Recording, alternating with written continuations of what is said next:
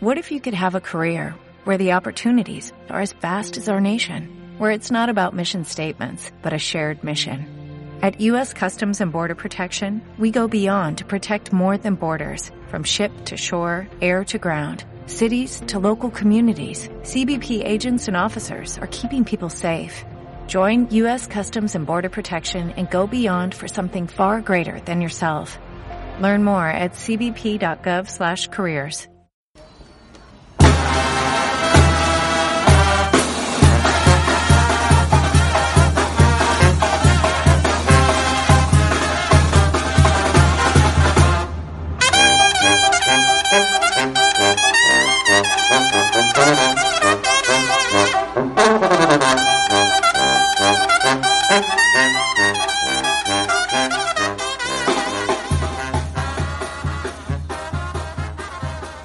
Los gallos habían cantado ya hacía muchas horas.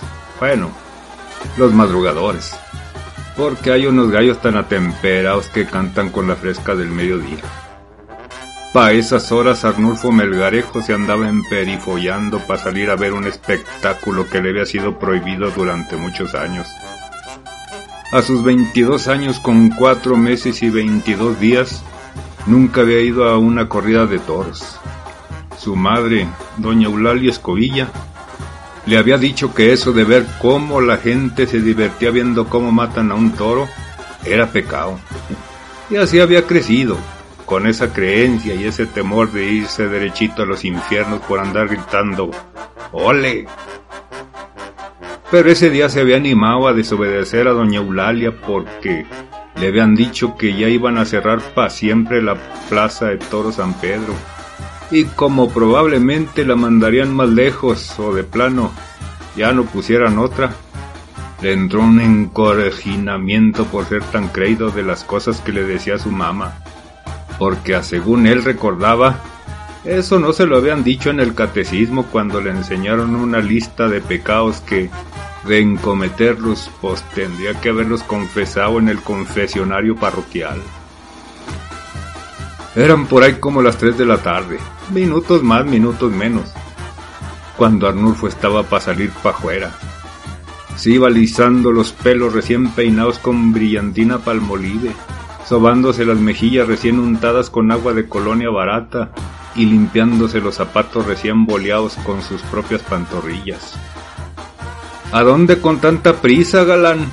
le preguntó doña Eulalia. Por ahí, dijo Arnulfo.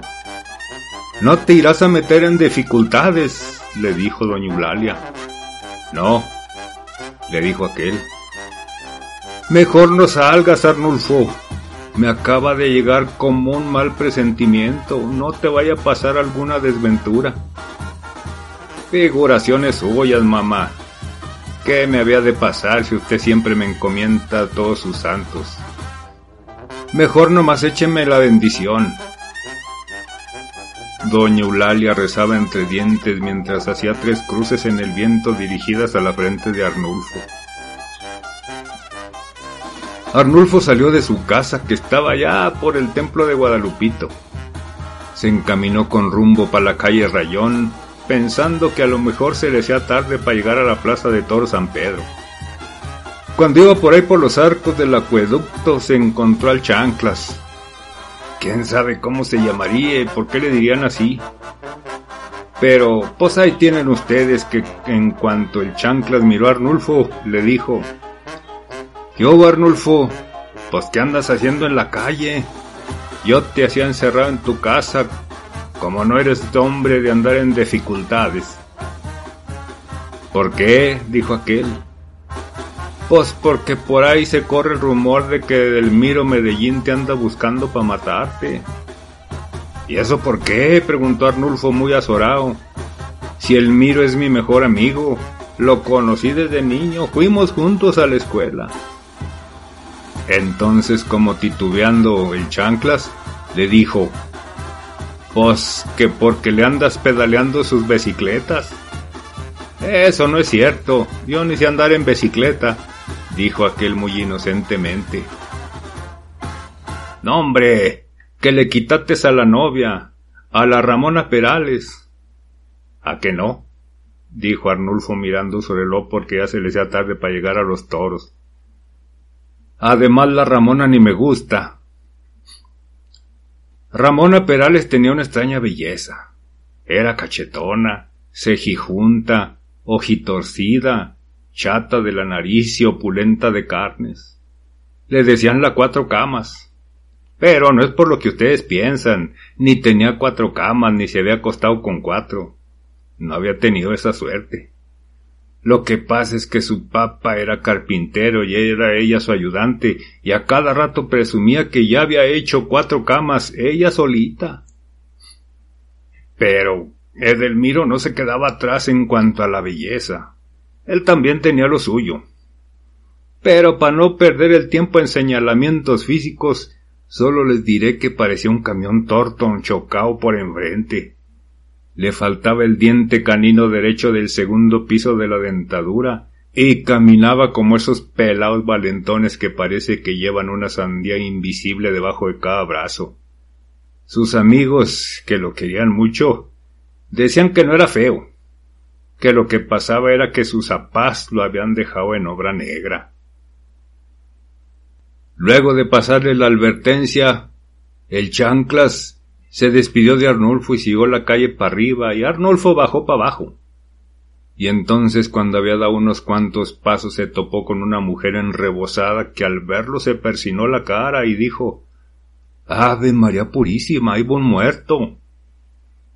Entonces Arnulfo se acordó del presentimiento que le dijo su mamá que sentía y sintió que un calosfrío le recorría todo el espinazo vertebral. Siguió caminando con rumbo a su destino, pero, ¿dónde más allá? En la acera de enfrente, alcanzó a divisar el del Miro Medellín.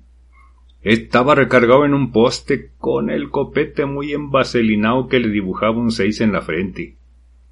Tenía un cuchillo en las manos con el que se sacaba la mugre de las uñas, y muy despreocupado, mirando de vez en cuando al gentillal de gente que se arremolinaba para entrar al coso taurino.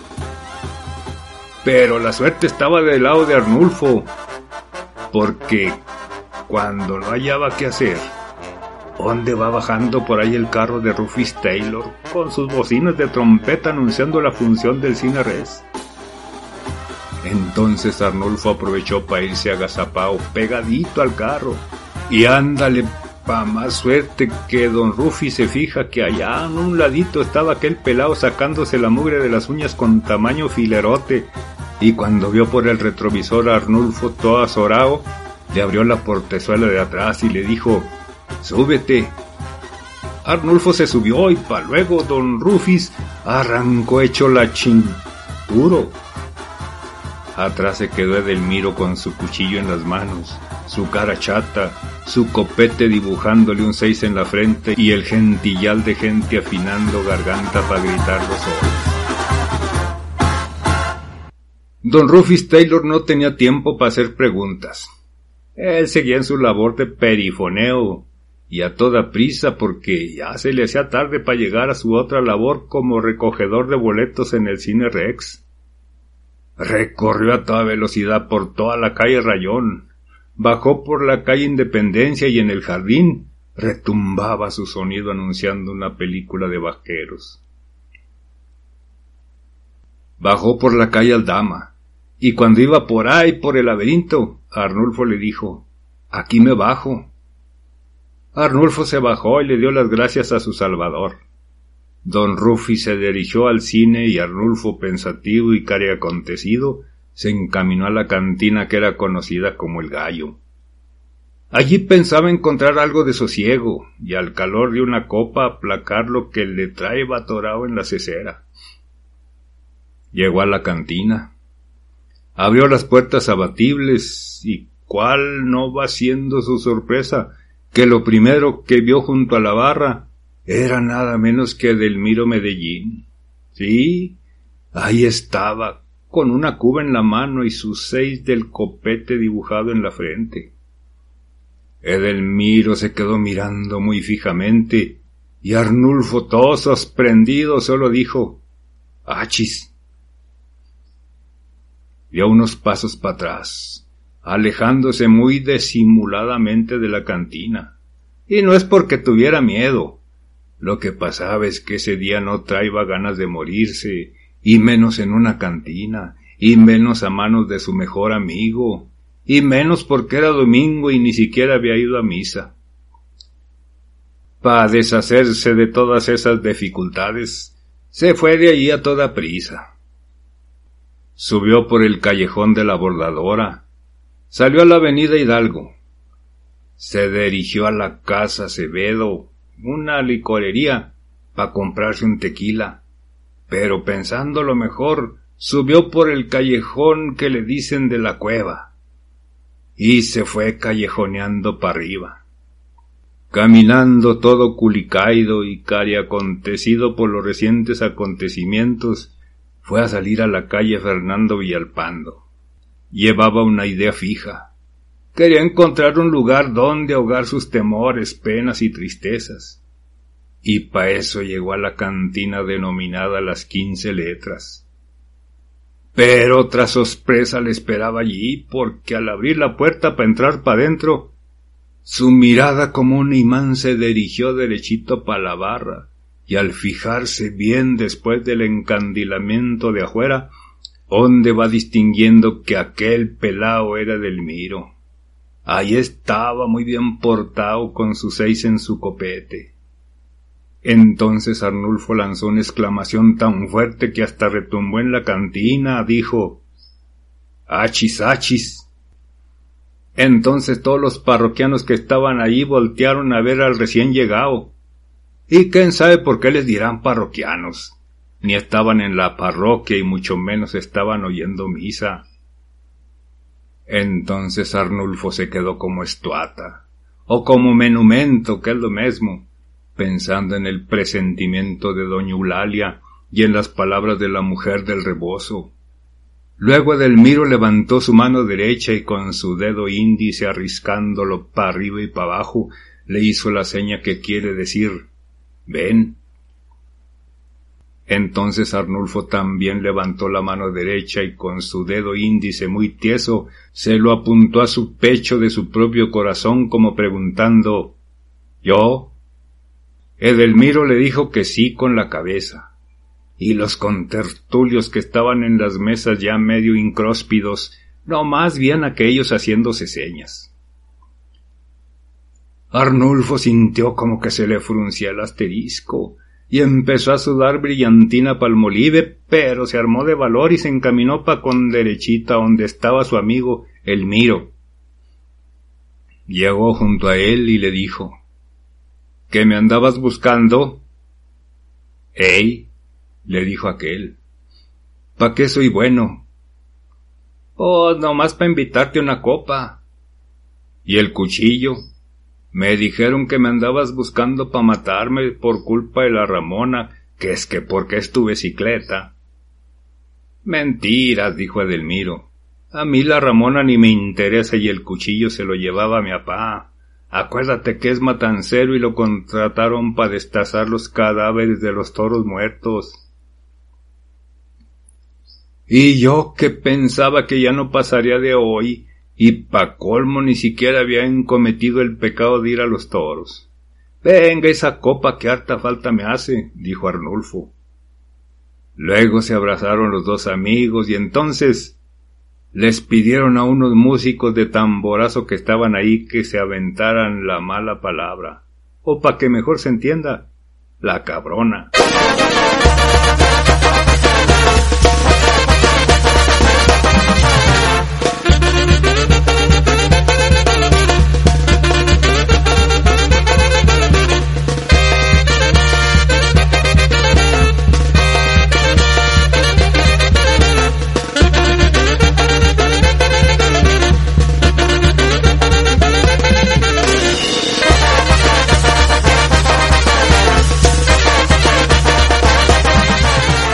Cuento titulado el día que no mataron a Rulfo Melgarejo.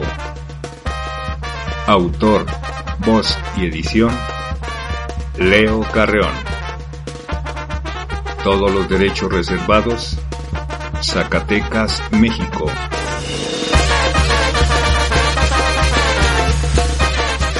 Para Contando Cuentos. En Acrópolis Radio. Nuestra pasión.